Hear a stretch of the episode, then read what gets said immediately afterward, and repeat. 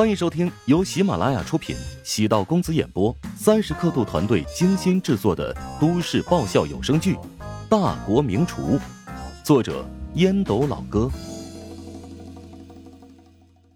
第一百一十一集。陶如雪艰难的深呼吸，陶南方的话让自己觉得很压抑。放心吧，我会听从你的安排。进入省电视台的事情，为何没有提前和我商量？陶南方为此事忍了很久。女儿当初进入琼金电视台，自己在暗中做了安排，如今突然离职，没有跟自己打任何招呼。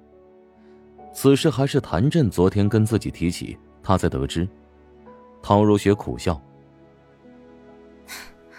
我觉得没必要跟你商量，反正都是主持人的工作。”只是换一个平台而已。怀香集团必须交到你手上，你必须要有这个觉悟。我原本打算让你再自由几年，但最近在我身上发生太多的变故了，我害怕哪一天突然倒下，我倒下了，你必须扛起所有压力。怀香集团。不仅属于自己或者陶家，还涉及到数万人的饭碗。陶南方是一个优秀的企业家，他所处的角度和视野，远远超过常人。陶如雪其实一直想告诉陶南方，他也不知道自己能否扛起这个重任。现在很多企业都是聘请职业经理人团队打理企业，只要找到合适的团队，对企业的发展。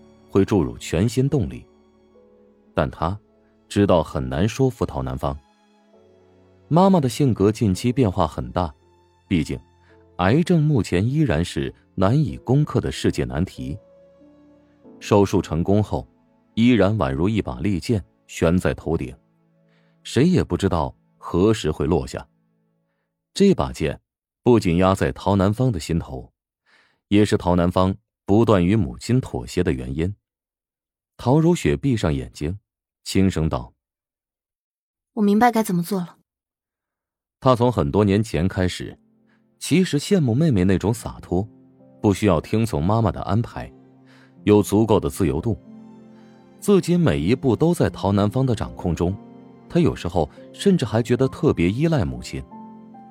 他曾经研究过心理学，知道自己与母亲的关系，类似于斯德哥尔摩症候群。明明被母亲通过精神力控制住了，光依靠自己的能力，根本没有办法挣脱。如今至少有些长进，他偶尔会有反抗的意思滋生。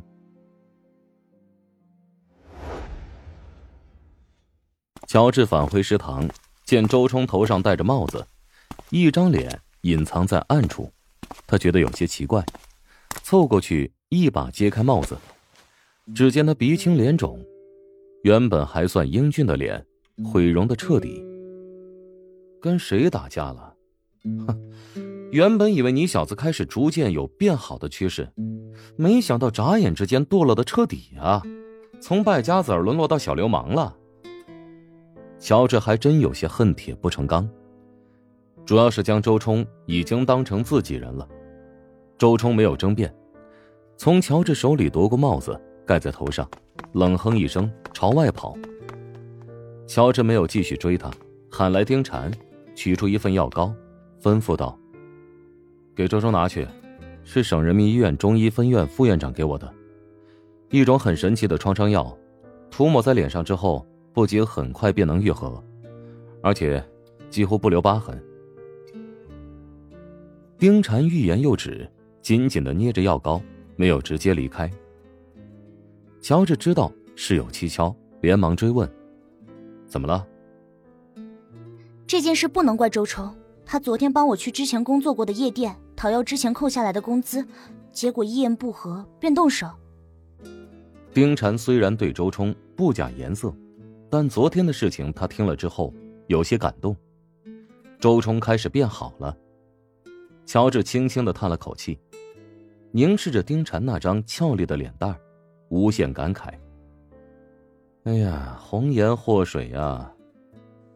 我哪知道他会那么冲动？我找他聊聊。被冤枉的感觉不好受，冤枉别人的滋味也糟心。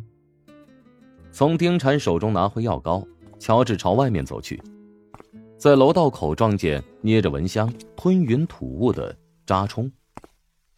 周冲察觉到背后有动静，见到是乔治，下意识赶紧将手里的蚊香掐灭了，低着头朝前走。熟悉的人都知道这个蚊香是什么，就是香烟。食堂是禁烟的，还是有些人控制不住烟瘾。会在偏僻的楼道里解决。乔治也是睁一只眼闭一只眼，打算后期会安排一个专门的吸烟室。周冲倒不是害怕乔治，更多的是没脸见他。怎么了，大老爷们这点委屈都受不了啊？我刚从丁晨那知道你昨晚的遭遇，当时爷们的劲儿哪去了啊？乔治故意刺激他，周冲的双脚。如同被定住，缓缓转身。谁受不了啊啊！主要觉得窝囊。以前那个夜店经理看到我都是低三下四的。昨天你没瞧那嚣张的劲头，以前圈子的人都知道我现在潦倒了。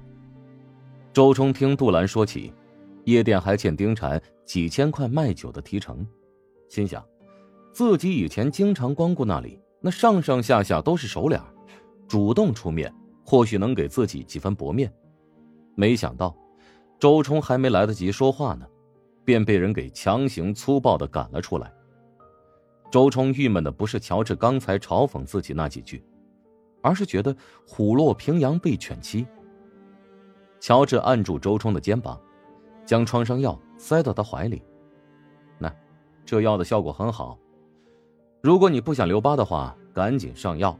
至于丁禅的事情，不仅你想帮他解决，我也打算找机会讨回他的辛苦费。只是呢，事情得从长计议。周冲接过药膏，听说不留疤痕，心痒痒的，恨不得立刻就开始使用。哼，跟那帮人讲道理根本没用，我看你还是算了吧。周冲摇头苦笑，乔治将食堂经营的不错。走的是阳光正道，开夜店的那帮人都是江湖人物，他们的关系在琼金盘根错节，哪里是乔治能撼动的？乔治笑了笑，没有跟周冲继续多说什么，他心里已经有了决定，此事必须要有个说法。牛业今年三十八岁，十六岁初中辍学，先混迹在游戏厅。专门找学生下手敲诈勒索，慢慢的进入桌球室、网吧，找老板索取保护费。二十二岁的时候呢，遇到了贵人，来自南越的老板，在酒吧消费时弄丢了钱包，牛业四个小时之内帮他找了回来。老板觉得牛业江湖气很重，很讲义气，便在琼金的酒吧街投资了一家高端商务会所，交给牛业来负责经营管理。牛业在琼金地下世界混得很熟，所以商务会所的生意运营的不错。后来还在东城和南城开了两家中等规模的夜店，慢慢发展成为穷金人人闻之色变的人物。牛业的爱好比较另类，喜欢看刑侦类的电影，尤其当年火爆一时的《古惑仔》系列电影，有空便纠集一帮兄弟凑在一起看，翻来覆去的看。不厌其烦。有聪明的手下知道，牛业是在巧妙借用电影给他们洗脑。牛业的管理方式不错，手下纠集了一批江湖气特别重的人，而牛业对这些兄弟呢也足够大方慷慨。一个处的不错的兄弟，因为经济纠纷砍了别人一条胳膊，在牢里蹲了三年，出狱之后，牛业摆了好几桌给他洗尘接风。还将名下一家收益不错的夜店交给他打理，这兄弟自然是感恩戴德，在管理夜店上极为投入，加上他有案底，谁都不敢轻易得罪他。至于丁禅工作过的那家夜店，便是牛业的兄弟管理的场子，兄弟名叫马东风，人称马大爷。也就周冲胆子够肥，愣头青一枚，敢跟他去要钱，稍微懂点事儿的都会避之不及。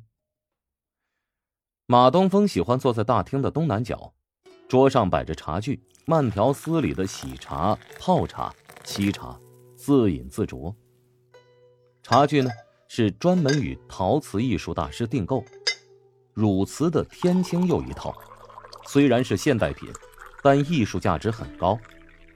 拍卖行的朋友鉴定这套茶具，估出五十多万，若是再放个百十年，价值能翻十倍以上。本集播讲完毕，感谢您的收听。如果喜欢本书，请订阅并关注主播。喜马拉雅铁三角将为你带来更多精彩内容。